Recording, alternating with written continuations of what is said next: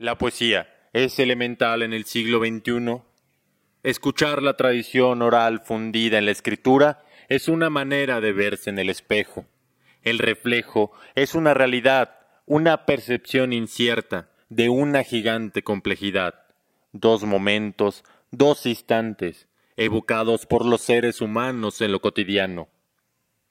La palabra como acción nos auxilian en el labor de desentrañar el mundo. A través de los sentidos reconstruimos la realidad. Grano tras grano de arena es nombrado y se asigna su papel en el presente. Cuando los puentes que conectan al otro lado del espejo se escriben, nos entendemos mejor. La conciencia despierta de su largo sueño. Elementos es uno y varios a la vez.